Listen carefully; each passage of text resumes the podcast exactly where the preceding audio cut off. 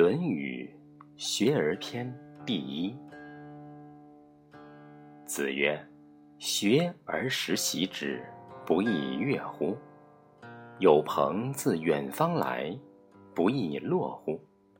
人不知而不愠，不亦君子乎？”孔子说：“学习了知识和道理，并能够时时温习和践行。”不也很愉快吗？有志同道合的朋友从远方而来，相与切磋与讲习，不也很愉悦吗？别人不了解我，我并不恼怒生气，不也是君子应有的修养吗？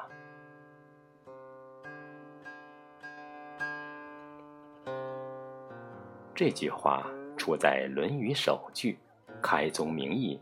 概括了孔子思想的核心：学习、有朋、讲习、切磋，成就君子人格。不仅仅时时学习，还是时时践行。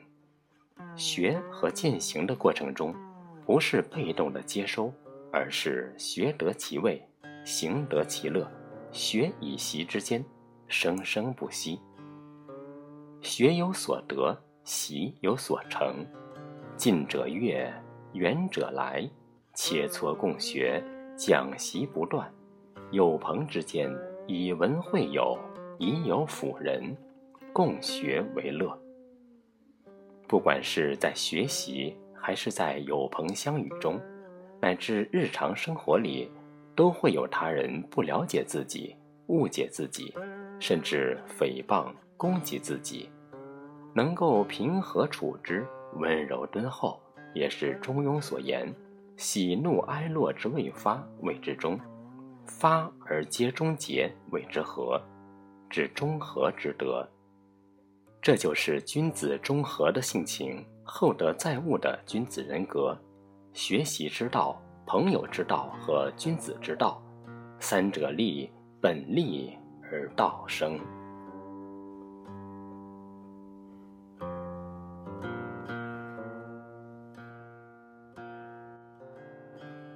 有子曰：“其为人也孝悌，而好犯上者，贤矣；不好犯上而好作乱者，谓之有也。君子务本，本立而道生。孝悌也者，其为人之本与？”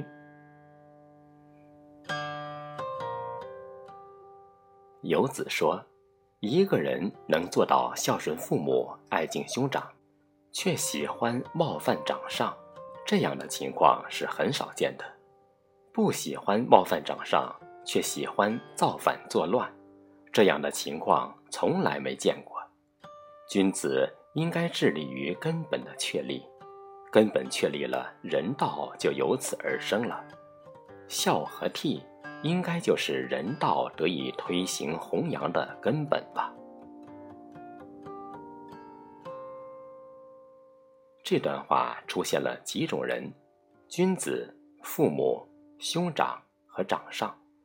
通过四种角色的关系，疏通了孝悌、人之本、人道。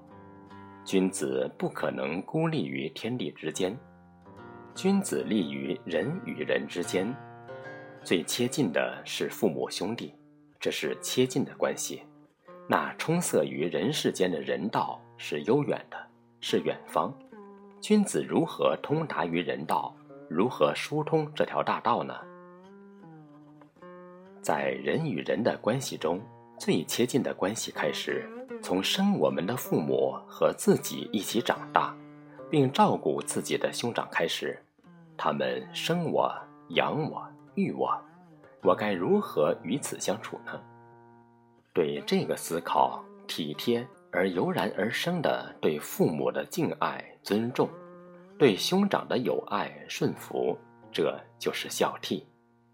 人不是一个空泛的哲学伦理概念，也不是强制性的要求，更不是对人性的压迫，而是人与人最贴近的关系中真切感悟到的相与之爱、温情和笃定。这就是人之本。是伦理的人、哲学的人的源头和生发的地方。本立，人心立，就走上了行人之路。入道之门就在这里，虽非唯一的入道之门，却是最适合大众的入道之门。所以说，孝悌就是人之本，当此之谓也。至于不犯上、不作乱，是人道合于当时的正道，是因时制宜，这样就在那个时代疏通了民众、仁义、君主与百官，如此才是可行永恒之大道。今天再提养成现代士君子，依然需要从孝悌出发。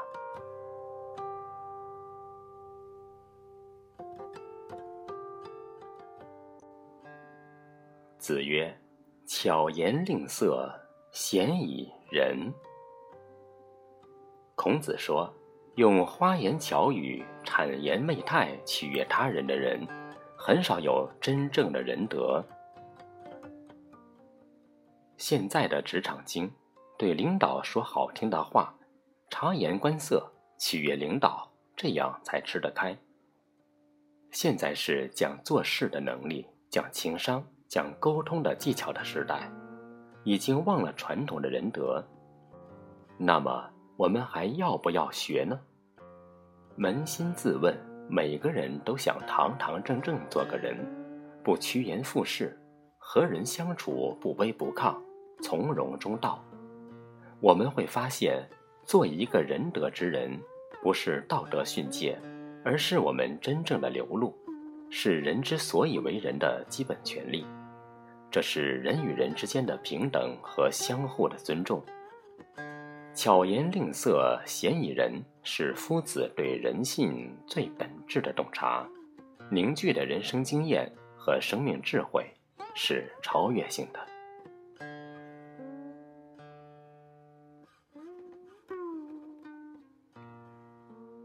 曾子曰：“吾日三省吾身，为人谋而不忠乎？”与朋友交而不信乎？传不习乎？曾子说：“我每天都在三个方面反省自己：为别人谋划效劳，有没有尽心尽力呢？与朋友交往，有没有诚实守信呢？老师已经传授给我的，和我将传授给学生的学问和道理。”我自己有没有实习力行呢？当夜深人静回顾这一天，有没有尽心尽力做事情呢？当清晨起床，有没有想这一天如何有意义的过呢？当暖阳当空，有没有时刻反思与人交往诚实守信呢？我们能时时刻刻坦诚面对我们的内心吗？真诚的看清楚自己的心，真诚的检视自己的所作所为。你有这个勇气回到自己吗？你有没有那个美好的心愿，至于道而时时反省，长养自己的德性呢？从日常的小事，每天做的事情，每天和人交往中，反观自己是不是走在道路上？天命之谓性，率性之谓道，修道之谓教。道也者，不可须于离也；可离，非道也。那圣贤之道，从来也没有离我们远去。回到自己，真诚的面对自己，我们就走上了那条大道。我们和曾子的时代并不遥远，古今并不是隔断的，大道也从来就没有断裂过。人心为微，道心为微，只是这个时代的人心变了，但是依然是回得去的时代。子曰：“人远乎哉？我欲人，斯人至矣。”是多么振聋发聩啊！我们有什么理由说做不到呢？是故君子戒慎乎其所不睹，恐惧乎其所不闻。这句话也就是曾子三省，对于不闻不睹之人事，当慎独，当自省。子曰：“到千乘之国，敬事而信，节用而爱人，使民以时。”孔子说：“治理一个拥有千乘兵力的中等国家，为政者对待政事，应敬慎勤勉，言行诚信，节制财用，仁爱人民。即使要使用民力。”也应安排在农闲之时。本章言政治之道，从五个方面阐述：敬事、诚信、节用、爱人、和时。君主如何能够做到这五事儿呢？我们知道，君主也是从一个口水鼻涕娃长大，为什么有其位就会截然不同呢？难道是生而知之者？那是忽悠人的话。一定有其后天养成的德性与其生来具有的位相配。如果有这样的理想君主，那一定是经过后天的学习，一定是有一群人真诚的辅佐。君主也需要了解历史，需要到民间看看，知农时知民生之多艰。此五事是一种理想君主所应具备的样子，是政治之道所有朝向的大方向。站在孔子所处的那个时代，君主会这样做吗？大概不会吧。千乘之国是中等国家，鲁国是符合的。那个时候，外有夷狄，内有中原其他国家的窥伺，国家内部也有隐患。这样的一个内外政治环境，君主的心思多是放在存亡上。孔子的政治理想需要一个较为和平的政治环境。夫子周游列国，到处碰壁，也是吸了政治路线，转到教育和著述上，自己的理想留待后世实现。而这种不急于求成的心，恰恰是走到了一条真正的大道。大学之道，在明明德，在亲民，在止于至善。一代又一代儒者不断的寻求革新，探索理想的世界，把仁义礼乐的融化的民间官僚系统、皇家，一点一点的改造这个民族。一百年不行，那就一千年；一千年不行，那就一万年。至于道。聚于德，依于仁，游于义。那个大道之治，万年不移，温和的改良，不激进，严于律己，勤于修身。就这样，一代又一代的儒者，不断的拓宽这条光明、美好、幸福的大道，把恭敬、诚意、节俭、仁爱。顺道合时等等为人处事的德性，一点点的渗透进人的灵魂深处，代代传承，这就是伟大的精神传统，也是属于华夏民族自强不息的精神传承历史。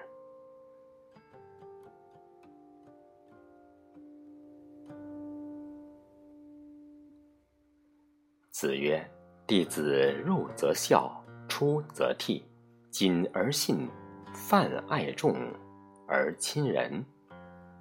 性有余力，则以学文。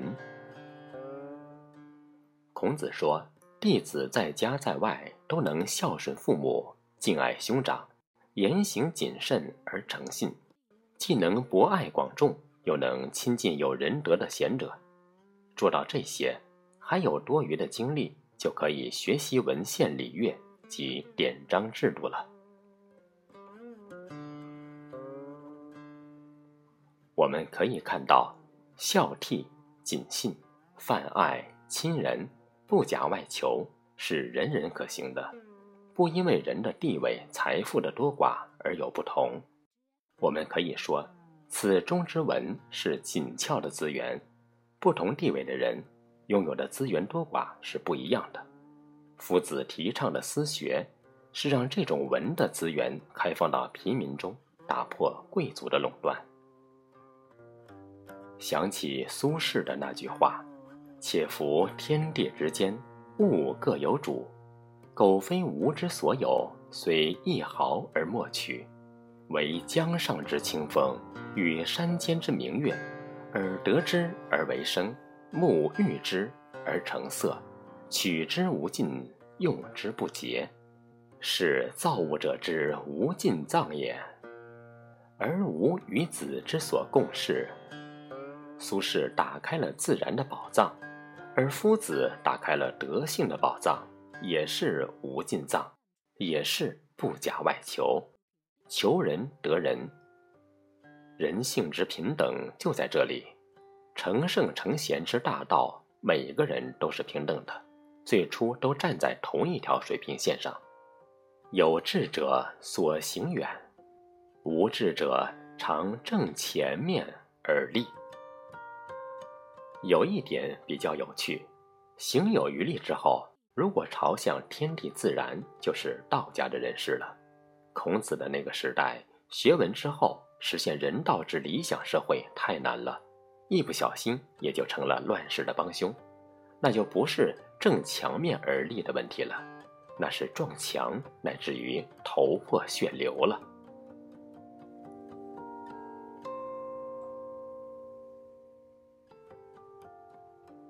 子夏曰：“贤贤易色，事父母能竭其力，事君能治其身。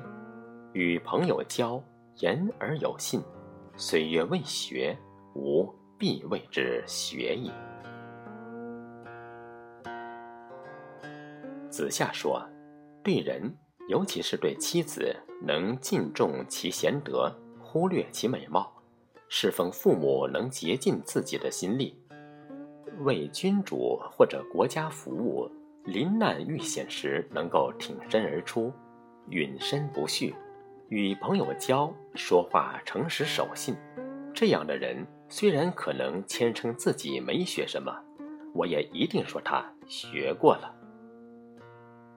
这一章节依然是承接上一章，行有余力则以学文。子夏是孔子晚年时候的弟子。以文见长，列为文学科。子夏说出这样的话，带着回味老师的教诲以及自谦之意。子夏在典章文献和学术上见长，所以谈及性的重要性，既是自省，也是自谦。孔子也告诫子夏：“汝为君子如，吾为小人如。”在德性和学养上。如何相互增进，并不是那样的容易。知识的广博精深会给人带来名利和信心，容易使人忽略内修己德、涵养德性，容易走偏，做不到知行合一。从子夏这一学派的传承与发展来看，有法家实用性的转向，这也是过于重视知识，忽于个人的德性修养，滑入了小人儒的倾向。